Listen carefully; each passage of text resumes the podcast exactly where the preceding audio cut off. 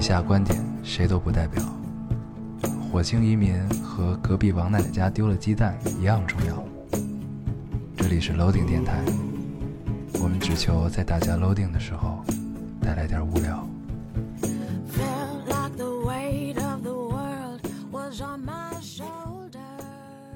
大家好，欢迎收听 Loading Radio，我是老高，我是 L，新的一期又跟大家见面了，非常开心。非常开心。嗯，这个又过去了一周啊，哦。今天是周日，我觉这一周一周很快，对特别快，我们终于如实更新了啊，如实如实。如实如实，本本身是一个周六更新的电台，对，不不要老重复。已经生生被我们做成了一个周日更新的电台了。本来是一个周六下午更新的电台，嗯现在能周日晚上更新，就已经不错了。对，对，之所以说这个呢，是因为还是要心存一些敬畏，就 心存一些敬畏，嗯。有知道自己从哪儿来的，到哪儿去，是吧？哦。有一些敬畏，这个还是很重要的。嗯。这周本来想去看那个《神奇动物》的，啊，你看了，我还没看，对，看一半的时候我睡 睡着了，所以你就是白看，是这基意思吗？本基本是。这电影很好啊，不不不是因为电影原因，是因为我最近一直很缺觉。你 diss 所以就哈利波特的系列的电影？呃，我以前是 是的，嗯 然后表明你的立场。对对对，但是也不是，但是神奇动物还是很喜欢的，还是很喜欢的。然后我听有朋友说，他去看的时候，他参加的是类似类似于粉丝场这种东西，首映对，然后大家都是打扮起来去看的，啊就是戴着帽子，穿着斗篷，就是都这样去魔法棒看。对，所以里边出现梗的时候，大家都在尖叫，然后就是就是啊，就怎么着怎么着，然后他一脸懵，就是 哎这是他们为什么要叫，然后怎么样怎么样。但是我关注了几个，这其实又是一个很卖腐的片子。啊，又卖腐，哦，就因为神奇动物大家知道是没有这个书的。就是二是没有书的，是啊。是直接成立为剧本，从一到二这个啊。这个这个区间，不是不是这个过程是没有书的，所以你就感觉这黑罗琳故意卖腐，啊，对，但是给了他卖腐的空间，因为没有输，因为卖的是谁的腐呢？大家从预告片里也能看得到，我都没看预告片儿。是那个裘德洛和小雀斑不是裘德洛和德普的哦，他们俩的腐，对，而且他们俩年轻的时候，这个俊美的程度堪比当年的阿汤哥和这个皮特。但他俩现在都老了，不重要，不重要，不一个重要。老了，一个发际线堪忧。嗯，就是我看完这这个电影，又深切的感受到了，就工业还是很牛逼的。嗯就是你里边任呃抛开特效不谈，咱们就聊演员这事儿。嗯特效肯定很好，嗯演员这事儿就是没有一个人让你出戏，你就觉得这角色只能他来演，你找不出第二个人。嗯，对，等看了吧，等看了 我得再看一遍再聊，我就不记得剧情了。行行。对。行，我们立个 flag 啊，嗯。后边聊一下神奇动物，对，反正肯定会看的。是的，嗯。嗯，那咱们还是老规矩，先读一下留言吧。好，啊，你来读。我读。一个，嗯。这位听众说，昨儿和男朋友小刘煲电话粥，异国恋久了，总是想吵个架，刷一下存在感。于是他说什么我都不听，他说早早睡觉哦，我回睡你个大头鬼。他继续温柔地说：“怎么啦？今天心情不好吗？”我说：“心情不好，你个大头鬼。”后来他委屈了，理直气壮地说：“我看你大熊今天就是存心为难我胖虎。我截这个留言。对，这秀了波恩爱，啊，哦，挺有意思。找找存在感。原来女生想吵架是为了找存在感啊！嗯嗯学到了，学到了。哎，原来是这样。嗯，男生呢，永远都会进入这个套路，就是当女生想找存在感的时候，男生会很认真的跟她进行辩论，就像奇葩说一样，呃，很尴尬。很尴尬，很尴尬。突然觉得有一丝尴尬，人家只是想刷一波存在感，对，你非跟人辩论，嗯呃，有意思，有意思。这期奇葩说，哎，算了，待会儿再聊。嗯，你读一个，我来读一个啊。这位听众说，去年在美国夏令营时，偷偷喜欢的一个学长，留长发闹摇滚，在洛杉矶淘旧唱片，唱《加州旅馆》，特别烟偶，但没有后话，无疾而终。今天突然看到他发朋友圈去日本的比赛和女友的合照，哎，这字儿应该怎么念呀？你看，咱咱们俩在节目里，悠忽吗？还是什么忽？我是文盲。呃，我我也是，哎，这字儿应该怎么念？反正就是突然一年，就是咔嚓一年过去了，我也恋爱了。时间真妙啊！往回看，云淡风轻，觉得他们会幸福长久。我们也是，嗯嗯，我们也是，就他也恋爱了，嗯嗯，就是这两对儿都会幸福长久的意思，还是不错的啊，还是不错错的。不错，人生的美好都是止于此的。不能想嗯，这种事儿，也许你们在一起也不太会好，嗯不不，不要这么悲观。但是美好往往止于此，嗯，就是这是一种特殊的美好。我读一个啊，嗯这跟您差不多，嗯呃，翻出了小学同学的 QQ 号。六年前，我们都是名列前茅的好孩子。他是因为梦想，我是因为他。后来天赋使然，他考上了市里最好的中学，而我因为家庭的原因，只升入了镇子里的初中，渐行渐远。如今他高三，剑指复旦，信心满满。我大一，艺术二本，浑浑噩噩。呃，我依旧我依旧为他骄傲，可是骄傲里带了几分苦涩。错过呃，我打算要考研了，不想继续学音乐了，可能会跨专业考新传新传新媒体传什么，然后谁知道呢？总之想要重新追上他的步伐了。老高友，祝福我吧，加油，未来可期。错过了六年，这一生也不会有有联系了吧？毕竟他生来就是天之骄子。嗯嗯，这两个留言让我深刻有一种体验，嗯就是姑娘的爱里面和憧憬里面都是带了崇拜，尤其对男生，嗯，对，就天然会有一种崇拜，这一般都是这样吧？对都是这样开始。对，女生喜欢一个男生，你们男生吸引女生的点，可能往往都是因为崇拜吧？对，就身上的某个闪光点嘛，对，嗯就都是带着一丝丝仰望的嗯，这种状况在，还是挺好的。但是最气人的是天赋使然，他考上了市市重点。对，天赋，嗯，万一人家努力了呢？对呀、天赋使然是怎么回事？你带了滤镜，我觉得，我觉得你带了很深的滤镜。你读一个，不，但我觉得也没有，就没有说错过六年就不一定会怎么样了吧？对，而且这六年也只不过是小学的六年而已嘛，我觉得可以等他剑指复旦失败之后，你出现在他人生中，对，怎么样？一般剧情不都应该是这样吗？一个你眼中的天之骄子，总会没有人的一生是一帆风顺的，你总会遇到一些事情。嗯然后他也许在剑指复旦的时候遇到了失败，他也许在进了复旦之后遇到了挫败。嗯，当然，他进入复旦之后遇到挫败可能性比较大，因为想起了一个小说，嗯叫《何以笙箫默》。因为他因为因为因为就是以前如果他真的像你说的这样是一个天之骄子的话，那进入复旦他一定会有很大的落差。对，因为全都是骄子。对，都是天之骄子。发现你只是一个普通人，这其实是很蛋疼的一件事。对，那这个时候也是可以重新联系的时候嘛，毕竟你还有他的 QQ 号。对，嗯，加油加油！加油！你读一个。这位听众说，呃，刚才在想一个问题：努力是为了什么？其实说实话，一直觉得自己这辈子也就这样，呃，漫长且难熬，希望能抓紧过完，可别来下辈子了。我谢谢您，能坚持的唯一原因就就是大概就是我父母。然后看呃看到有人说为了去看更大的世界，有的时候自己也想，但也知道没啥可能，自己水平就到这儿了。呃，不是说努力就能达到的，所以觉得自己人生就是一眼望到底，对未来不不充满什么期待。说着没有期待，但如果心底一点期待都没有，反而是骗人的。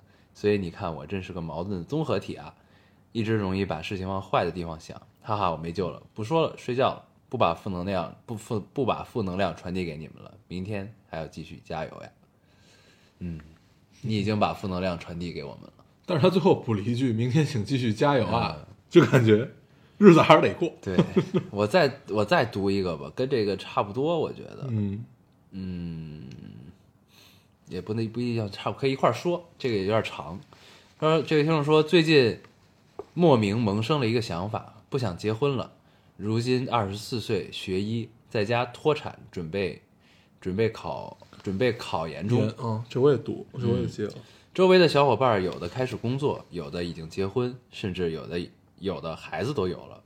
有时候我会特别焦躁，眼看就要奔三了，却还却还是什么都没走上正轨的小孩子，就是那种别人都交了卷儿，自己才写了个名字的感觉。有有小伙伴说，人生如果把结婚生子刨除计划之外以后，做许多事情都可以从容很多。学医的周期很长，可能到了快三十才能有个正儿八经的工作。周围的小伙伴都早已打完了这个 boss，向下一个关卡跑去，压力真的蛮大。学医这六年的时间，学到的不仅是知识，还练就了心理建设的能力。周围的小伙伴也有不止一个人在吃抗抑郁的药，我也曾临近抑郁的边缘，不过好在调整过来了。（括号好了，说了那么多，我已经找不到我想说的中心思想了，感觉还有很多话没说完，唠唠叨叨那么多字，我的天，可怕！）回括号。总之，每次打开电台，听到你们的声音，很暖，很亲切，真好。嗯你们两个可以一块儿说一说。嗯嗯，我最近看了《奇遇人生》范晓萱那一期，啊，那我也看。嗯，我觉得那个其实是，就是你仔细延展的想一想这个问题，其实是可以解释，或者说可以帮助到这两个听众的。我觉得，因为我看完之后，我其实有一个有一个有一个感受，就是其实人生是，人生其实就是从一个结果到另外一个结果。你明白我意思吗？嗯就是你拿范晓萱来说，她的上一个结果是她因为健康哥，因为什么，包括后来出的那些歌，然后他获得了一个结果，这个结果就是他家喻户晓，他上春晚，他怎样怎样，但在这个结果之中，他觉得自己有点拧巴，嗯。就是他是因为健康歌被大家认识的，然后但其实他自己知道我不是那个样子的人，只是那首歌那首儿歌恰好火，他定义叫儿歌，只是那个那首儿歌恰好火了，然后呃大家以我那样的一个形象认识我，但其实本身的我不是这个样子，嗯。对，然后他等于后来他中间肯定也作了很久，我觉得。就是，但是但当然我不是很了解他，嗯他肯定也作了很久，然后然后有挣扎，有有年轻，有怎样，然后那在又时隔了很多年，我其实也很久没有见到过他，就在公众的视野里。那嗯，他之前不是一直在出各种专辑吗？对，就他已经就是就是在做纯粹的音乐，对。啊，然后做自己想做的音乐这种东西。然后呢，在我再次见到他就是在阿雅的《奇遇人生》里，然后看到他呢，你你等于我又看到了另一个结果，我从上一个结果看到另外一个结果，这中间隔了得有十几二十年吧，嗯。呃，十几年吧，嗯。对，就是，然后我就突然就在想，其实就是人生就是从一个结果到另一个结果，嗯，对？吧？那第一个听众的留言，你现在的结果叫这个很丧，觉得自己的人生一眼望到底。那十几年之后，你再看现在的你和当时的你，这两个结果比，可能还是不太一样的。那学医的这个姑娘也是，大部分人你身边人的生活都已经打完了一个大家共同要打的第一关的 BOSS，嗯。然后可能考卷上你刚刚写上自己的名字，嗯。这是一个结果。这个结果是因为你学了一，然后那等你熬过了这六年，工作了四年、十年之后，你从当时你刚刚写完名字的这个结果到十年之后的结果，那可能又是一个很不一样的状况。那这十年之后，你再横向的比一下当时你刚写完名字，但人家已经打完第一个 BOSS 的那些人，你看一看大概是什么样的。因为人生就是这样，就是从一个结果出发到另外一个结果，这中间会发生什么你不知道，下一个结果是什么样你也不知道，这才是人生有趣的地方。我觉得，就是就是，当然你是要给自己定目标，但这个目标走的过程怎么走，你在走的这个朝着这个目标努力的过程中，你是否丢失了你的目标？你没有丢失，你达到了你的目标，那这中间过程你的收获，这是你自己的。嗯然后你你走了弯路也好，走了捷径也好，那你达到了你的目标，或者你尝试你努力之后你没有达到你的那个目标，那这是另一个结果。但这些我觉得都不一定是坏事儿，因为就是就像第一个听众说的，就就只活一次，也别给我下辈子，嗯就这一辈子，对吗？嗯那你就要尽力的去书写啊，我觉得挺好的。嗯而尤尤其是看完范晓萱这期节目之后，我特别释然，嗯，就是你努力是为了什么这种问题，我就已经不会再想了。我觉得就是还是挺有意思，因为未知，所以这件事儿很有趣。嗯你不知道你下一个给自己贴上的标签是什么，嗯你的结果是什么，是怎样的，你最后怎么结局，你也不知道，多有意思。嗯，所以其实总结下来就是，呃，我们永远不知道未来会发生什么事情，嗯，所以你只要去努力就够了，对吧？对，嗯而且尤其你看别人，就是从一个结果到另一个结果是别人看你的状态，但你看自己是过程，是永远是过程。对，但别你看别人永远是一个结果啊，又有另外一个结果，嗯是这样的。然后这个结果和结果之间的线怎么连，只有那个人知道，嗯，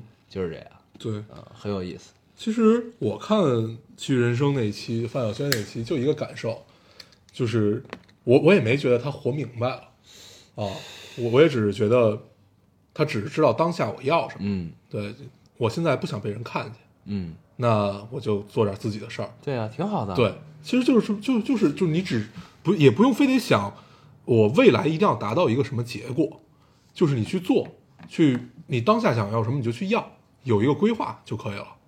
这种规划也不用非常长期，因为太长期的那也不叫规划，那那他妈叫理想，目标，嗯。然后你脚踏实地去干，然后不要轻易的怀疑自己就可以了。你读一个。嗯，我看我还有吗？嗯，我读一个轻松一点的吧。这位听众说，今天还蛮开心的，洗了头之后头发没有翘，保持了恰到好处的对称。食堂阿姨按错价格之后，一个小哥哥站了出来，跟那个阿姨说：“你打错价格了。”走在梧桐路上，呃，走走在路上，梧桐树叶子掉了一片在我的怀里，觉得莫名的浪漫。下午学会了调吉他的弦，一点点小事都会觉得很开心，可能是因为自己的心态变好了吧，觉得一切都开始慢慢好转了，真好。发了一个比心的表情，我看着有点特别高兴，嗯，对，真的是特别高兴。我生活的偶然给了他一丝释然。对，就是应该是听起来是经历了一些事儿，嗯然后在一个处在一个慢慢变好的状态，嗯对，这种感受非常好。就你发现生活里的很多小细节，你每天看起来好像什么都没干，但是只有你自己知道是有多么的充实。嗯，对，真的很好，祝福你。加油！嗯我来读一个，什么叫钢铁直男？就是人家姑娘说，为了更好的听你们电台，特地买了个小音箱，明明算是暗戳戳的表白，结果你们说估计只是声音大了点儿，还是多听听音乐吧，更划算一些。所以你们是主动放弃上市的可能性了吗？嗯，这个我也接了。嗯我觉得俩，一个这个，嗯还有一个那个上期说买了小音响那姑娘发了一张图来，嗯是她那个音响的照片让我，看那个，对，长得很像一个缩小版的黑胶唱机啊。对，对，我们确实放弃了。放弃了。这个，毕竟我们是两种生物，还好我们的听众里还有仙子，哈哈哈，仙子可以理解我们吗？可以，可以，可以。哎我再读读啊，嗯你来，你来。我读一个啊。嗯这个听众说，我谈恋爱了，对方是一个帅气、温柔、会唱歌的男人，唱歌很好听，想出唱片的那种。他比我大七岁，我们很相爱。可是他结过婚，妻子去世了，有两个特别可爱的孩子，一个三岁的儿子，一个四岁的女儿。我看见这个，嗯，两个，呃，两个孩子超级软萌。他是外地人，但是离舅舅老家不远。我们已经到了谈婚论嫁的地步了，家长有点嫌弃他结过婚，而且觉得这种婚姻我会很辛苦。尽管他们也很喜欢那两个孩子，喜欢他，但是舍不得我吃苦。我是一个孝顺的孩子，最后还是决定不和他结婚，但是又舍不得分手，于是就继续继续谈着，不分手，也不结婚。忽然觉得自己有点渣，好吧，这是我昨晚的一个甜蜜的梦，呃甜蜜而烦恼的梦。我还是个母胎 solo，好想谈场恋爱啊！可以看出来你很想谈恋爱了，我已经找就结过婚的。对我不是关键我，我在读到最后一句的时候，我一直在想这个故事，嗯，一边想一边就觉得这个故事感觉只会出现在小说里，有点扯，有点扯。对。后来发现确实是场梦，对，然后有一个听众给他留言说这是西西有点戏精。京本人，嗯，太逗哎。呦，看得出来你真的很想谈一场恋爱，嗯，但是不要谈你梦里这种恋爱，很累。嗯。很累。先谈简单的，再谈这种难的，好吗？对，你读一个，我读一个，我最后一个。晚上七点二十，坐在飘窗上，喝着 whisky，听着电台，想把所有的烦恼都抛掉。两杯下肚，已经醉了。世界这么大，却没有我的容身之地。老高、黄黄，你们要一直陪在我身边呀！明天我就去看这两部电影。感觉他的求生欲很强，我觉得这可能就是之前咱们说的听众们的孤独时刻吧。对，嗯，没事儿，还有我们，但世界还是有容身之地的呀。你不是还有一个飘窗的吗？对，还有我还有酒电台。对不对？嗯我读一个，啊，嗯这听众说，嗯开车带朋友回家，嗯刚呃刚发动就自动连接了手机，开始公放电台，嗯，赶紧关了音响，心里默念：别问，别问。这个留言我很生气，别问还行，我们怎么了？有点丢人吗？啊，丢你的人了吗？怎么回事？嗯，嗯，别问，发出这个结论的时候，自己也有一丝心虚啊。嗯，呃，有意思。行，我再读最后一个吧。嗯这留言我很喜欢，很短，就一句。他说：“老高要想说的很多，想了想，就叫叫你们名字好了。嗯，”嗯，很好，行行行，很好，很好。那我们该怎么叫她呢？仙女嗯，听众。这种感受很奇妙。行，那咱们留言就读到这儿吧。嗯，嗯，我们这期聊点什么呢？咱们不是要聊一聊最近发生一些时事吗？嗯，首先发生的就是昨天晚上金马奖的这个事故。啊，这事儿我们就就不深聊了，不深聊了，就是不敢聊，不敢聊，不敢聊，不敢聊。但是反正作为这个中国大陆的合法公民啊，觉得这事儿很傻逼，啊，好吧？就特逗。啊，有不有病病吗？啊嘛呢？咱们这么多年的努力和达成现在的现状，然后全都就付之东流啊，对吧？这事儿完了，我觉得基本就是要倒退了。对得隔个几年，可能才会看这事儿该再再再再怎么弄。对，这不只是电影界的一个倒退，这整个两个关系也是在倒退。反正就是很奇怪很奇怪嗯就是又往伤口上撒盐呗，这种感觉不能理解。好吧，这事儿我们就不多聊了，我们表明自己的立场和态度啊。对嗯，那咱们聊点什么呢？呃，这周又发生了一个很心痛的事情啊。哦，Stanley，对，嗯美国金庸，美国金庸去世了。对嗯，哎呀，这个真的是，你想他，咱们刚刚看完《毒液》，对，真的是刚看完。对，《毒液》然后里面老爷子还出来露了个脸啊，啊，当时这个这个消息被发到群里的时候，我都看傻了。哦，一看，我操不是昨天刚看的吗？啊！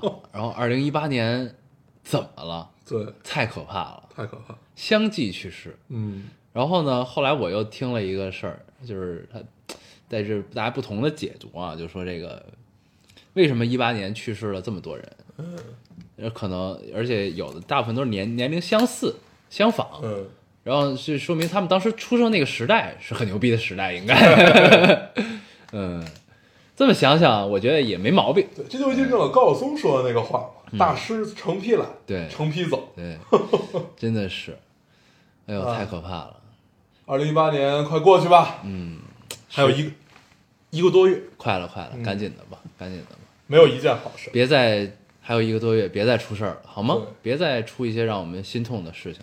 是的，那很伤我觉得，其实我觉得这这咱们聊金庸的时候聊的那些东西，我觉得也可以一部分换个名儿，直接到，直接按到斯坦利头上。一部分嫁接到他身上对啊，就是因为其实他后来也不创作了嘛，对也不写了，然后就是致力于就是做最牛逼的龙套，对，嗯，对，就是还是，而且他不 他不最牛逼的龙套，他不仅在电影里做龙套，他在美剧里也做，对对对对对就只要是他的儿子，他都去嗯，那种的，还是挺厉害的。他是很，挺我觉得真的是很妙的一个人。啊，老头儿活的应该是特别乐观高兴的这么一个对，而且他不只是在漫漫威的这里边做，嗯。你想毒液也不是漫也不是漫威的嘛，对，他他相当于是索尼去制作的，但是是他的版权，对，只要只要有他就去露。对，主要是他的。咱们最后一次看他应该是能在复联四，复联四，对，复联四复联四是他最后的一个彩蛋。对。嗯，我觉得既然事已至此，我们就到时候鼓鼓掌吧。对嗯，共同期待吧。好，嗯嗯，其实，哎，这这话说起来也不太对，就是如果其实咱们如果晚一点录这个电台，其实应该俩人放一块儿聊。啊啊，嗯啊，是吧？是 不是不太合对适？，就是应该放一块儿聊，会就是效果会更好一点。对但当然我们其实我们不是漫画迷啊，我们真的就只是因为看电影才知道这老头儿，对对。对所以我们就是知道的事儿也不多。对，我们可以看看身边有没有谁特别了解嗯，漫威宇宙的人，让我跟我们聊一聊他。好像也没有啊，没有，真的没有。行吧，嗯。反正我们就在这提一下，缅怀一下这位大师啊，给我们带来了这么多快乐和视觉盛宴，嗯，谢谢他。你这行，那咱们这期就跟大家聊一点最近看的一些东西吧。你最近看了个电影啊，啊？呃，就是你跟我说的那个是吧？对，嗯那，个我觉得可以聊一下，嗯简单的聊吧。就是那个也是别人给我推荐的，嗯叫 Silver Lining，就是乌云，就翻译过来叫 我不知道为什么是这么翻译，就是乌云背后的幸福线。嗯对，那 Silver Lining 这个意思就是，就是乌云背后的幸福线。其实你你解释起来，应该就是在乌云背后有太阳，嗯然后太阳照耀到乌云上，那它乌云的轮廓会画上一圈银线，嗯所以这就是 Silver Lining 的意思。嗯，对这，听着像是台湾人翻译。然后呢，就是这个这个一直是全片的一个隐喻。嗯这片子是大大大表姐演的，大表姐哦和那个、这是一个大男主戏，那男主是一个熟脸儿，他叫什么我我不知道啊，忘了，但是我看过他很多戏。嗯然后现在是讲的两个两个精神病人，然后在这个呃，就是就是精就精神有问题，叫他那个男主应该是躁郁症，他有躁郁症之后呢，这个从医院被家长接了出来，然后他一直觉得自己好了，没有问题了，然后到那个小镇，到那个小镇之后，他重新面对他的家庭，面对他一个离他而去的妻子，他妻子他一直想再联系他的妻子，但是法院给了他禁令，你不能联系他，因为你的精神有问题，怎样怎样怎样，就有这么一个禁令。然后他的家庭面对他的突然回来，是他妈突然把他接回来的，然后呢，有这么一系列的这种帮助他也好，和家庭之间的冲突也好，然后每一个家庭角色在面临一个精神有问题的人折射出来的东西。然后呢，他有一个好朋友，他的好朋友就是希望能帮他重新振作也好，还是怎么样也好，给他介绍另外一个女生。嗯这个女生也有精神问题，但是她的她回到这个社区的时间比这个男生要早。嗯，然后这个女生的女生的经济问这个精神问题是什么？没说，没有直说，哦她是大就是大表姐演的，哦，然后她是一个以前，她因为她的这个女精神病患者是她的丈夫去世了，嗯。一个车祸，然后是为了增加他们的情趣，去买了情趣内衣，嗯。然后开车很远，然后在回来的路上，呃，看到了一个车爆胎了，她下车去帮这个人去补车胎，嗯。然后被撞死了，啊。是这么个事儿。然后那个内衣还放在副驾驶上，嗯对。然后后来呢，这女的也就是自甘堕落，然后跟各种人睡嗯那种的，就是一个很乱的一个状态。嗯然后后来她逐步变好之后，就又那什么了。然后这个我觉得这个这基本是这么一个结构啊。然后我觉得这个戏特别打动我的一点是，它其实探讨了嗯正常人和精神病人有什么区别，嗯因为它是以精神病人的视角精神有问题的人的视角来讲这个故事，但是呢，从他们身上你折射出来了很多可能没有没有被贴上这个标签的人，没有。被贴上精神病人标签的人，在他面前的表现还不如他正常。嗯，这是一个特别妙的事，就是一个特别好的例子，就是他有一个好朋友，也在他们这个社区，是他的好哥们儿。嗯，然后呢，没有精神病，对，然后看起来呢是一个一个美满幸福的家庭，有一点妻管严。然后呢，他就邀请这个哥们儿去他们家吃饭，就是这这个精神病人被这个好朋友邀请去他们家吃饭。然后，但是他的好朋友这个妻子，他这人一直觉得他不喜欢他，就是因为我有病还是怎么样，你就是对我有意见，不喜欢他，但他很怕。然后呢，但是他给他传达信息就是我们都很欢迎你来，然后欢迎你回来，怎样怎样。然后也确实是这样，那就是一个正常的妻子的反应嘛，就是看不上你朋友那种的。然后，然后呢，他到他们家的时候，在这个精神病人和他的好朋友单独相处的时候，这个好朋友跟他说了一些话，就说了他婚姻上他觉得他有的问题。他说我会砸东西，我会在车在车库里怎样怎样怎样，就是做了一些很疯狂的事儿，然后说这个才能使我怎样。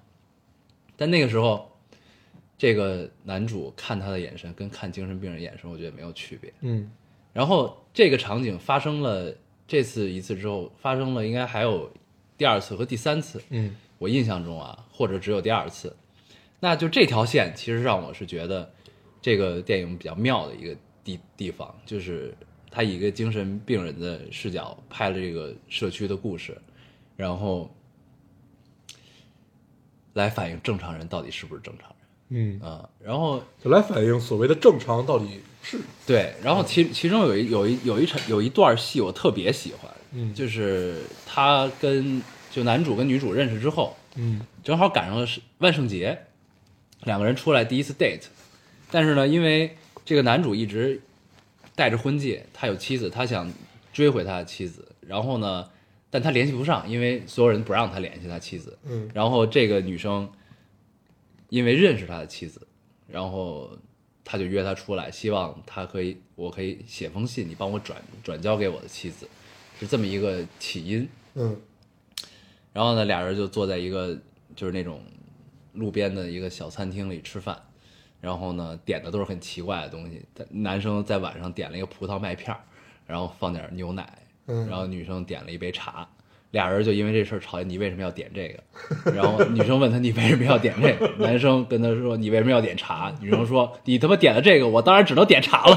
什么的，就这种。反正呢，俩人就是一度，后来呢就是斗嘴，然后聊的后来就是女生说我愿意帮你，嗯然后再后来就是因为一个什么事儿，反正节奏急转，就俩人吵了起来，呀，然后跑，女生跑了，嗯很生气。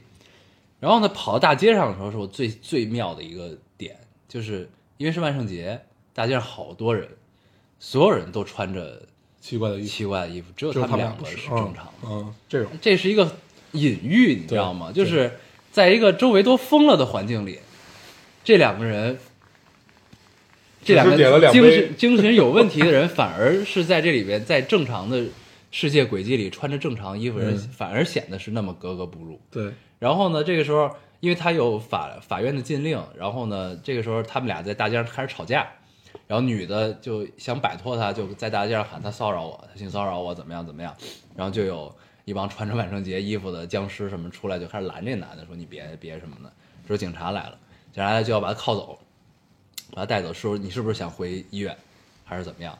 然后这一瞬间，这个女生就看着他那样子又，又把之前的那种愤怒情绪控制了下来，然后说没有，我们没事儿，我 OK 了，就可以不要抓他，怎样怎样。那在那一瞬间呢，你会觉得这是两个孤独的个体，嗯然后周遭一切都那么疯狂，都穿着万圣节的衣服，然后我们俩穿着正常人的衣服，我们显得那么孤独，就是在那一瞬间，我们两个内部是有是有矛盾的，是我生气怎么样也好，但在警察来要抓走你那一瞬间，我那个女生觉得好像只有我能帮你，只有我可以理解你，因为我们有共同的经历，我们都被贴上了精神病人的标签，怎样怎样。那那一瞬间，他决定他去帮助他。而这场戏我特别喜欢，嗯，巨棒。就是那一瞬那种热闹的孤独感，太妙了。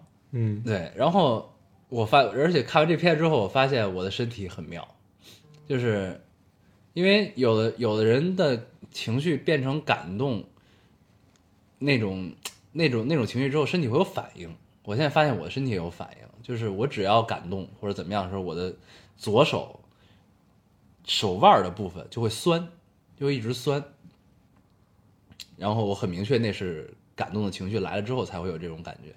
那我看这电影的后三分之一甚至二分之一的时候，我这个左手手腕一直是酸的，嗯就是它有很多细节让你觉得很妙、很感动。就这这是当年得过奥斯卡的什么什么影片，应该是得了好多奖，特别棒，是一个朋友推荐给我的。他跟我说这戏之前，我完全没有听说过这个戏，嗯我也很震惊。然后我看完之后真真的很棒。嗯就是是一个视角很小，然后讲述的故事很细腻，然后中间他爹那个男主他爹是罗伯特德德德德尼罗演，也巨好，我靠！然后就是这另外一条线就不讲了，然后就是感兴趣的听众可以去看一看，给大家推荐这个电影，特别好。嗯。嗯。这电影听起来就是一个，他其实只是想，他妙就妙在他用正常人的不是他用正常人的世界安上两个疯子，但是用疯子的视角去拍。对。对，你会发现这个世界所谓的正常根本就不是我们理解的那个样子。对，这只是其中一个分支，嗯。它主要还是这两个人最后在一起了，嗯。然后就特别美国的价值观，两人共同完成了一个双人舞的比赛，嗯然后因为家庭的赌注，因为他爸是一球迷，嗯橄榄球球迷，然后跟一个老头儿去把所有身家押上了，做一个连赌，嗯就是老鹰队赢了一场，这是我们赢的其中一个条件。第二个条件就是他们俩的双人舞，他们俩都是业余的，嗯去参加一个专业的双人舞比赛，你们得到五分儿，就是只要这两场都是达到这个标准，我才算胜利。嗯要不然我输，只要输了其中一个，嗯我跟那个人对赌，我就一无所有。嗯就这么一个特别美国价值观的一个东西啊，然后还挺有意思的。然后这个这个这个事儿，其实我觉得这电影最特别有趣的一个点，就是其实是可以类比到一出好戏上。呃但是当然整个的叙述不太一样啊，而且切入点不一样。但是，一出好戏那个咱们诟病了很久的影评，我觉得是可以，如果有这个影评的话，那这两个戏其实是可以放到一起去的。嗯为什么呢？因为其实这个戏中间有好多细节，让我会往那儿想，就是这个人一直心心念念的妻子，可能根本不存在。嗯就是最后确实有这个人出现了，嗯但是我通过这个人跟他这个妻子，就在最后舞会的时候出现了，然后他拿了五分之后走到他妻子面前，就跟他对话，但他对话的状态不像是夫妻的状态，他就说你过得好吗？然后不错，寒暄一番之后，他说，然后他那个话没说完，就是字幕里也没写完，他就说我最近一直在读你的书，怎样怎样怎样怎样。那我觉得不像一个妻子之间的对话，他可能把他假想成他的妻子，呃，怎样怎样，我不知道。然后呢，包括他刚回到回到这个回家之后，然后第二天他爸就死活要拉着他跟他一起看球，嗯说因为他们就是橄榄球球迷有一个迷信，就是说你是幸运的人，你可以给我带来幸运，你要坐下来跟我看球，我球队才能赢。嗯然后确实他坐下来之后，过会儿他球队就赢了。但是这后边有又有很多拍他他爸的书房是一直不让人进的，嗯，但是他进了他爸书房要找他们当时婚礼的 video，嗯也没找到，怎样怎样。但是他爸书房上有好多橄榄球的录影带，嗯你知道吗？嗯就是就是当时没有任何感觉，但是我看到结尾他跟他妻子对话那个状况嗯的时候，你就会觉得他爸当时一定要拉他坐下来看这场球的这个比赛，的可能是一录像。嗯他他爸知道这个球的结果是怎么样的，但是他为了帮他的儿子，这样让他知道他是尽力。对，就是去帮他重建信心。嗯但是其实他爸一直用一种很隐晦的方式，因为父爱就就是呃深沉的父爱那种感觉嘛。对对然后他爸就对于他儿子刚回来的时候还是挺惊讶的，然后嗯也表示出来，表现出了一丝抗拒。嗯你为什么要回来？啊，就这种的，对，反正就是这个才是真正的埋梗，你知道吗？嗯就是能让你想到，可能这个人根本不存在，因为他结尾其实也没有解释这件事对，结尾就是他跟大表姐最后在一起了。对，对，但是这中间你可以对上一些东西，嗯这个还是挺有意思的，对，非常好的戏。其实这么听起来，大概就也就是一个中年失意的中年男人，然后没有办法，只能回了家。不是，他是他是接受精神治疗，然后他妈就把他接了回来。嗯啊，然后重新相爱的一个故事。不，他俩是新认识的人，对他对，就是重对跟跟一个新的人重新、嗯重新相爱的，就是重新回归社会，对对对回归正常社会的嗯这么一个过程。但这个视角真的挺有意思的，但这个只能在美国的语境拍，美国的好莱坞这种语境拍才可以。嗯对，因为这种，呃，拍人性细腻这种东西，你说有多细腻，它肯定不像日本那种电影，就是细腻到连光这种东西到到这种程度。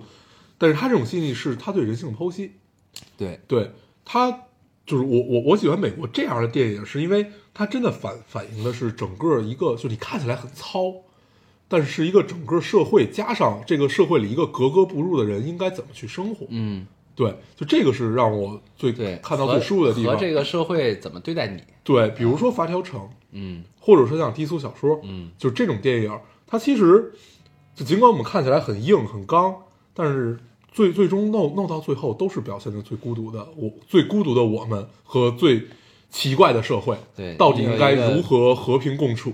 你有一个粗粝的外壳，但其实最后剥开都是一根针扎着你，对这还是挺有意思的。对，但是但是乌这个乌云背后不是不是粗粝的外壳，它这上来就是一个很细腻的故事，那真的很好，就是很多细节，而且演员演的都太好。嗯，大表姐真的是没有毛病，大表姐真的是什么都可以来，就是我觉得我看她演过，就是就是是我觉得她最美的一部戏，啊。特别好，真棒，就是极力给大家推荐这部戏。嗯，乌云背后的幸福线，嗯。嗯，可以，然后我还看了一个电影，嗯，你要你你先聊别的吗？没有，你可以一块儿聊。我还看了一个电影，这是一个韩国电影，是那个我在一公众号上被人推荐看的，我看到之后就去看了，叫《特工》，哦，也叫《工作》，我知道这个电影，对，嗯。讲的是朝韩关系，嗯。啊，朝韩关系这么一个真实事件，叫黑金星，嗯嗯。黑金星这个特工事件改编的，然后里边有，当然就是里边有一些真实细节，也有一些演绎啊，这个，嗯但是这个他拍的呢，就是是一个是一个反思，就是就是是反思这个，就是当就是有没有。但这个这个这个这个这个这个电影不知道能不能聊不太好聊，好像就 聊到这儿我就黑猩猩事件是不太好聊的一件事儿。就聊到这儿，我突然觉得这事儿有点那什么哈。嗯算了算了，不聊了不聊了。但是挺好看的，尤其是他拍到朝鲜，因为他没法进入进入到朝鲜境内拍，对，然后他都是呃买的素材和做了一些特效，嗯。但是就是尤其是黑金星接那个那谁金金日成呃金正日是金日成金正日啊，第二代。第二代金呃金金正日，金正日对，就金正日接见黑金星的时候，嗯。就那那段很牛逼，我觉嗯得、啊特别棒，嗯，对，挺有意思的。行就是就是就是，但是剧情我觉得就不深聊对了，还是挺有没事儿，意思的。他现在能在视视频网站上看到，嗯嗯，所以就应该还好嗯，应该还好。嗯，但是我就别聊了。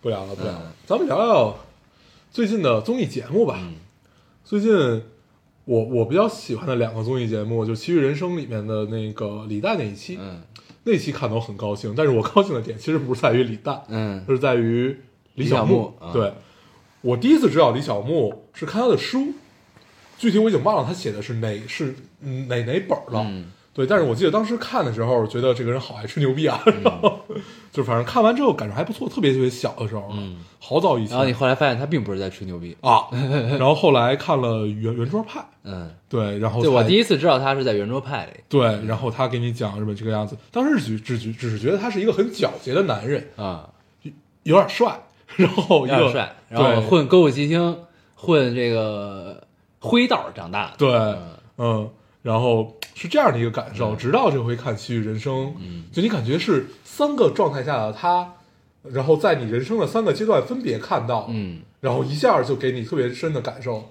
这个这是其实是就跟我之前说的是，你看到这个人三个结果，对三个不同人生阶段。对，嗯，耀木也就是很早去日本，然后在歌舞伎町打，相当于真的是打出了一片自己的天地。他带着李诞去歌舞伎町逛街的时候，啊那个太牛逼了。很，很老有人给他鞠躬，真的对，是一帮人给他，就真的是你你你走过一个人，他就是他就是一个穿一个像一个上班族的样子，穿一个很普通。对，然后背一个看起来很破旧的书包，然后你一走过歌舞伎町，所有人在给你鞠躬，嗯。啊，太屌了。非常棒，而且你是一个中国人，对，对，一个中国人混歌舞伎町，听起来就很妙。嗯，对，然后他现在在干嘛呢？在竞竞选议员。对，就应该是上回选没选上还是怎么着，反正就是他还好像一直在干这件事。他又开开启人生的一个新的阶段。对，然后你看他住的房子非常小，对就完全不像一个黑道老大的样子。他就是他自己在节目里也说嘛，他其实是摒弃掉了以前所有赚钱的机会，嗯就他以前收入应该还是不错的，，对，因为在歌舞伎町嘛，有很多嗯灰色收入，这、他自己也承认。嗯，然后他现在等于是主动隔绝掉了对，这一部分灰色的收入，然后因为要竞选，对，然后怎样怎样，然后其实看到我比较动容的一个部分就是李诞跟阿雅坐在边上，嗯哦，他在那儿自己对，开始喊介绍自己，咱们在日本也会经常看到有人在这，你根本不知道他在干嘛，对，就是只能看到一个竞选议员什么的。原来他们真的是这么来竞选议员的。对。他应该是要从地区竞选到哪儿？对，嗯。我们知道的大概是像美国那种，对。就是开会，对。大家一起来开会，我站在台上讲，对，聊一聊演讲，对，嗯。或者就是那种挨家挨户的串门说竞选一个类似于社区的头儿啊什么这种。对，，希望你支持我哟。对对对对对，带着电视台来拍来，这种，然后他就真的是一个人站在街头，只拿一个喇叭，竖着一个旗子，对。就开始说，对。然后用很简短的话要把自己说明白，我是一个来自中国的日日本华呃这这个这是也来来自中国的一个呃作家日籍华人，对嗯，然后我要进行怎么样怎么样怎么样，就反正就这些话，然后再介绍他的书，让对。人了解他什么。的，就很很朴素，嗯，但是又很崇高。就是身体力行的在干一件事儿。对你感觉他想从政这件事儿，是真的觉得他要去改变一点什么，嗯，对，就要要去，真的是有一种为人民服务的感觉的这种状态。嗯，他很有意思，因为他我觉得他跟李诞的是一个很好的对照，对，啊、就是他今年五十八岁，对，然后呢，好多人都说这个李诞是一个活明白了的人，嗯，然后怎样怎样怎样，但是就是我会觉得有点言过其实啊，这这这这这这个这个态度，嗯。这个状况，因为我不因为他跟咱们差不多大，他跟我一边大，跟你一边大，嗯那我比他小一点儿嗯，小一岁，啊，嗯然后就是我是觉得，嗯，你说他真的通透吗？我不太觉得，那可能有还是挺拧巴的，就是他觉得自己获肤浅，然后并且获得了快乐，但是因为你看许知远跟他聊十三幺，你就能感受到他其实挺拧巴的，啊，那期节目我也很喜欢，对其实，嗯，就是那期节目我看到了不同的许知远，对那期其实出彩是许知远，因为其实李诞根本没有说服他，嗯其实是就是许知远作为一个知识分子一直在问他问题，但他回答其实是矛盾的。嗯，是这样，许许知远是一个很严肃的知识分子，嗯对，他是，嗯，我我不知道这话说出来合不合适啊，因为大家一直在诟病许知远的这个那个他的女性观啊，怎么样这些问题，但是我是觉得他是一个很老派的有知识分子担当的这么一个知识分子，嗯，就是你敢做敢当嘛。对就是我就是在表达真实的自己。对他，我真是觉得许知远很有担当，嗯他做十三幺这个节目，嗯，也没火，没火。火火火，也就是因为那个那个那是谁俞飞鸿，对，因为俞飞鸿这件事儿，对所以导致大家知道这个节目，然后才去 diss 他，嗯也就这么点事儿。但是从那一期，我真的对许知远改观巨大。以前也只是看过他的书而已，也没觉得这个人有什么。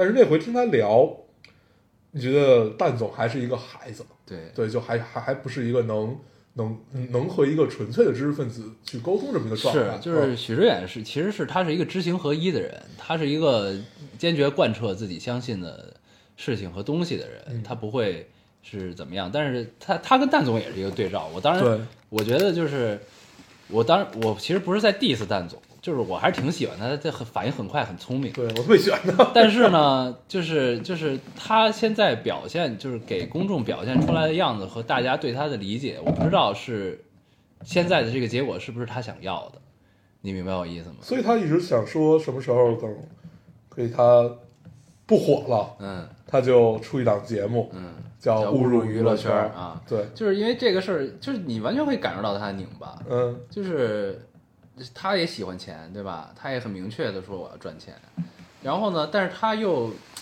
又又让大家觉得他是一个活明白了的人，很通透。然后他最出名就是“人间不值得”这句话嘛，就是但是这有后半句，什么呢？他自己他自己说我忘了，但是其实不是那个是他的最后一句话，他说就是就是你人间不值得，是不值得你不开心。嗯他的意思是就是你努力做了一件事儿，你没有达到你预期的结果，你有了一些别的情绪，怎么样？别这样，嗯，高兴一点，人间不值得你不高兴。其实是这个是这个意思，对，但是我我知道这是这个意思。对，因为大家都就是很多人都在聊人间不值得，人间不值得，然后就是忽略了前半句，对。是这个问题，对，嗯。就是他人间是不值得你不开心，他的原意是这个，所以就是，但是就是我不知道现在大众对他的理解和这种东西是不是他想看到的，或者说是不是他觉得是他要实现的目标之一啊？但是反正我看到通过各，因为他最近出镜率很高，然后我在通过各个渠道看到关于他的对对谈也好，怎么样也好的时候，其实他还是挺拧巴的。但是我觉得挺正常的，就是我觉得拧巴是件好事儿，是，哦但是你你我我说的是你不能标榜自己通透，或者标榜自己想明白、活明白了，你明白吗？但因为你表现的是你拧巴，然后你让别人觉得你活明白了，我就我有点不太能理解这件事儿，你知道吗？当然他自己没有说我自己活明白了，嗯，但是是别人这么觉得的，那我就觉得这个这个这个评价或者这个标签有点不太对，哦，我是这个意思，你知道哦吧？明白，明白对就他但是这事儿有可能是别人有问题，可以啊。比别别人给他贴这个标签有问题。啊，那就、哦。那就更更反映了我们的盲从，对对对对对，是这个道理，对吧？对，嗯。我觉得就他的拧巴就是来源于，呃，他活明白点可能在于他对于金钱这这件事儿，他觉得我我之所以活成这样，是因为我可以拒绝掉那些我不想工作，是我可以选选择性的去挣钱，大概是这样一个。这是他在《奇遇人生》里说的，对。但是是这样，就是他在呃十三幺里说的是我其实一直在妥协嗯和不说真话，对然后那许志远就问他你快乐吗什么的，然后他表情很复杂，嗯然后他说我就是想活得肤浅，这样我获得快乐比较容易什么的，嗯但这就矛盾啊，嗯就是你首先妥协，为什么有妥协这个词？因为你妥协你一定不快乐。嗯，对吗？然后他就说我要活得肤浅，他说他现在结果是我要活得肤浅，这是因为他妥协的过程。我我觉得妥协这件事是这样啊，就是如果妥协了，给你带来了非常大的财富收入，或者你想要那些东西，那你妥协是值得的，会带给你快乐的，对吗？那这是我觉得是不同的愉悦，因为他一直希望自己是一个作家，对，你知道吧？对就是就这种愉悦，我不知道，就是我他应该还是挺喜欢我不是说他这种状态有问题，因为我刚才说了，他跟咱们一边儿大。对对对对对对我不是觉得这个有问题，嗯我只是觉得现在大家对他的理解有问题。啊，就我觉得大家都是正常人，对，而且我只是想通过我说的这些话，告诉大家我的理解他拧巴是怎么回事，然后你们觉得他活明白了，我不这么认为。啊，是这个意思，对。可以，他现在其实正是他挣扎的过程，我觉得，嗯。正是他最挣扎的时候，怎么活 怎么能活明白呢？对。不觉得，对，就是这么简单啊，这事儿，嗯就是他，你可能会让人觉得他现在年龄和他说出来的话和他的知识的结构和储备，会让人觉得，哎，这哥们儿不错，嗯。知道的东西挺多的，然后有些东西看起来也挺有道理的，嗯。对我觉得这都很好，这都很好，但是我觉得不应该把他理解成一个他活明白的人。嗯。啊。我觉得是这样，每个时代大概都有这样的一个人出现。我们年轻时候那个人是韩寒，嗯。就是所谓的意见领袖嘛，嗯。对，就可以把他当做意见领意意见领袖这么去聊。嗯。那这个时代的年轻人，可能那个人就是李诞。嗯，但我觉得蛋总的出现在我们的视野也是一件特别好的，对对对，就是因为他首先他长得不好看，对吧？他不帅，嗯。但是呢，他是纯粹是靠才华。才华，嗯。或者说内内涵段子，这个一个一个他的脑子里的东西，然后用一种有趣的形式表现出来的这么一个方式，让大家熟知他。嗯。这是一个完全不同的成长路径，跟大部分出现在我们视野里的人，嗯。对吧？就是我觉得还挺有意思的，嗯。而且他又这么年轻，嗯。反正我觉得挺好的。但是就是让我产生一些困惑，就是大家对他的理解。嗯，啊，我觉得不一定是这样。的。对，嗯。我觉得就说回刚才啊，你想我们年轻的时候看韩寒，真正他韩寒迷人的地方也也也是李诞这一套东西，其实，嗯就是只不过韩寒把它融汇在了小说里，就是把这些看起来是大谁都明白的大白道理，但是用非常有趣的故事给你把它讲出来，最后总 最后总结起来很荒诞。但你看韩寒也是从一个作家变成了一个导演，嗯就是一个结果到另一个结果。那这个事儿，他后边再会变成什么样，我都不意外。就是他是一个可以预测的人，我觉得，就是就是可以，不是可以不不能叫预测啊，就是他你们无法判断他会做出什么事儿来，但是就是这个人的状况是哦不会让你意外的，我觉得对。对，这是挺有意思的。我觉得咱们说回来啊，就是说这个蛋总跟小木哥的对照，嗯，就是这，我觉得真正活明白的是小木哥。对。对，就是 就是，这也是为什么我说我看那期我的感受比较复杂。嗯就是因为我知道最近大家对李诞评价都还挺那样的，但是我就我感受到完全不是这样。对，所以就是，但这就是这个对照，我觉得可可以比较明确一些嗯这个事儿，就是就是你也可以说李李诞没有这个勇气，他可能这一阶段对他说赚钱最重要，对吧？他自己也说了，就是不说真话，什么这那的，或者说用一个搞笑的方式把他想说的真话说出来，怎么样？就是，但是他跟小木哥比，我觉得他就是他自己也说的，我做不到，他就缺乏勇气。嗯，就是他这个阶段，因为这是他现在所处的一个阶段，就是正是挣扎着。他这个阶段，他迈不出这一步来。但是你看小木哥一个五十八岁的人，我不觉得我五十八岁的时候能迈出这一步去，把我以前的灰色收入全都卡掉。嗯我本因为他小木哥妻子也说嘛，他说就是你为什么不能好好的去赚钱呢？嗯，要做这件事儿，但是他就是因为他有一个自己完全坚信的东西，对他一直相信的东西，他一成不变的东西，他就是越要为这个东西付出。对，我住在这么一个地方，然后我每天上街嗯去喊话，去怎么样？我还经营着一个 湘菜馆儿，嗯对吧？就是这，我觉得才是真正想明白的人。嗯他做的都是我想做的，嗯和我愿意为之付出辛苦和劳动的事儿。嗯，这期节目有三个人啊，嗯，这三个人让我感受都非常好。还有那和尚，对嗯。其实让我感受最好的，除了小木，就是这和尚。嗯。对，这和尚是一个白天去要经营寺庙，嗯。晚上要开酒吧，嗯。然后下了班还得回家跟妻子和孩子谈心啊，什么就是非常，而且还要还要干很多兼职，嗯。就很很累，嗯。看起来就很累。嗯，对我觉得可能这是日本人的常态啊，对，他就很挣扎，对，对这个事儿，就是我觉得这个人可能是这个这期节目里让蛋总最困惑的人。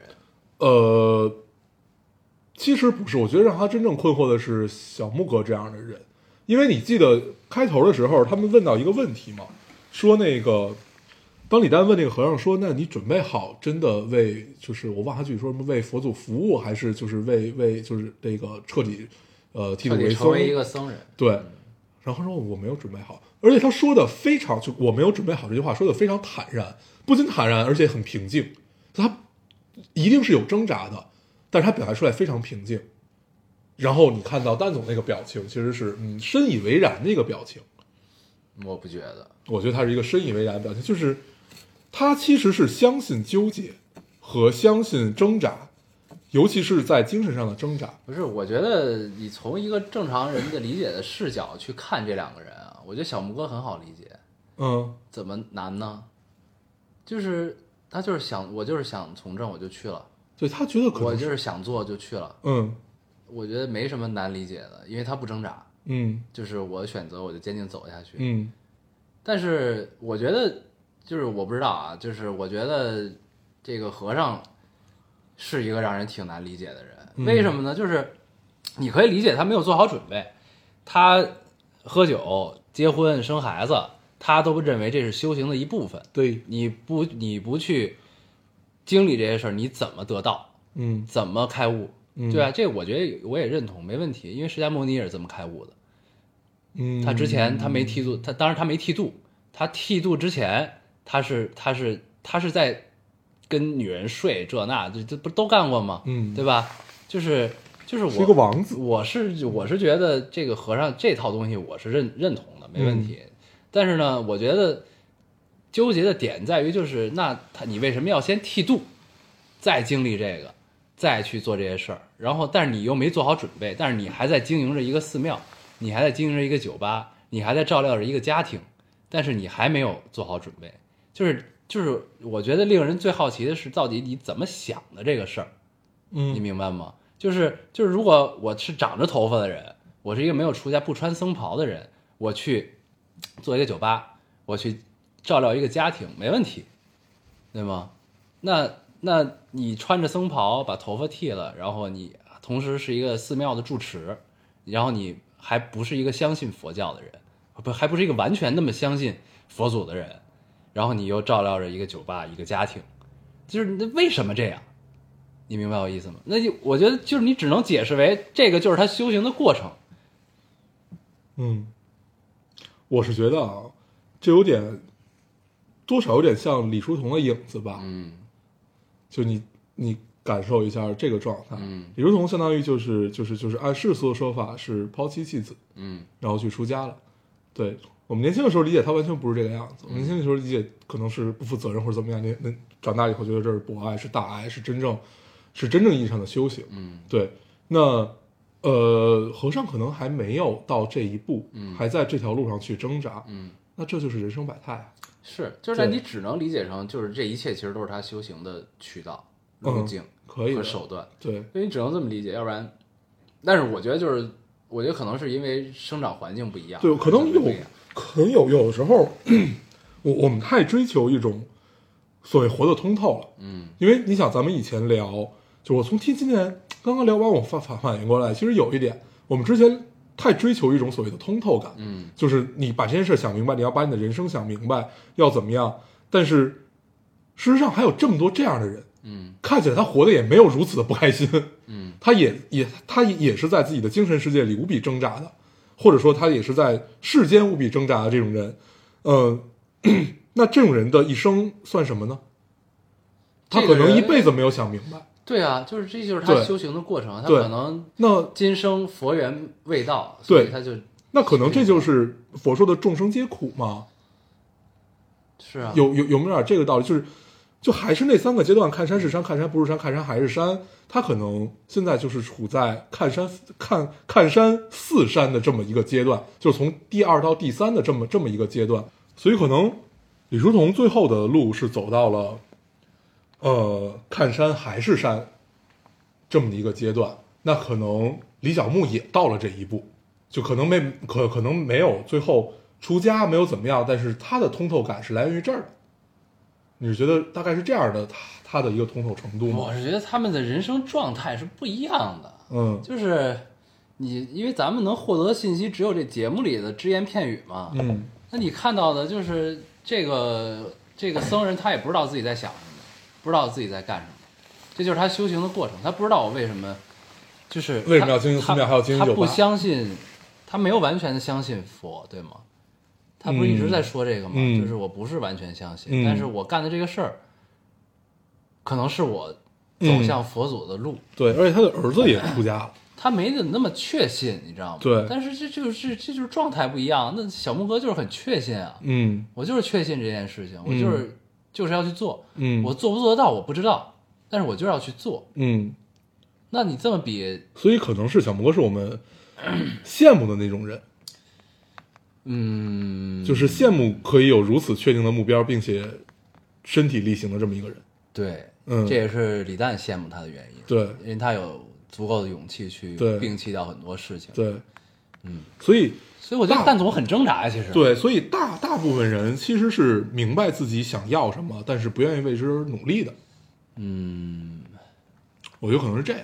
努力的程度不够吧？嗯，行，反正我觉得《其实人生》到这儿吧，咱们大概就聊了这三种人，嗯然后呃，一种是想明白的人，而且照着去做的人，还有一个是处在中间的人，嗯，还有一个是这个非常挣扎，就是在世俗和佛缘面前去很拧巴的这么一个人，对，嗯但是，嗯。嗯他我觉得那个僧人也不算拧巴，他就是有怀疑，对有怀疑，带着怀疑在修行，在做这件事儿。嗯对，反正但是你要，我觉得这三个人确实是三种三种不同的状态。对反正这期节目是挺有意思的，嗯，这么这么聊下来还是挺有意思的。这节目，嗯，所以《奇遇人生》真的是不错，而且每期都能让你感受很好，包括像范晓萱那期，对，就他聊了，就能明明显感觉到这个草原人民的这个虔诚的眼神，嗯，就是我我就是想干这事儿，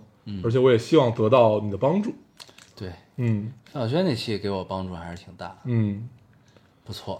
可以。嗯，这日本这期他那总导演还出镜，啊。说聊到他们一直帮助的一个，不是一直拍拍摄的一个人，而且总导演是一个说话节奏巨慢的人，而且一边吃，吃两口菜，想一会儿说一句话，太逗嗯。挺好。那咱们这期就这样吧，行，我觉得也差不多了，嗯。没什么主题哈，嗯，咱们就还是叫 free talk 吧。行，啊，那我们就不过多总结啥了，我们还是老规矩，说一下如何找到我们。大家可以通过手机下载喜马拉雅电台，搜索 Loading Radio 老丁电台，就可以下载收听，关注我们了。新浪微博的用户搜索 Loading Radio 老丁电台，我们会在上面更新一些即时动态，大家可以跟我们做一些交流。嗯，现在 iOS 的用户也可以通过 Podcast 找到我们，还是跟喜马拉雅的方法。好，那我们这期节目这样，谢谢大家收听我们，下期再见，拜拜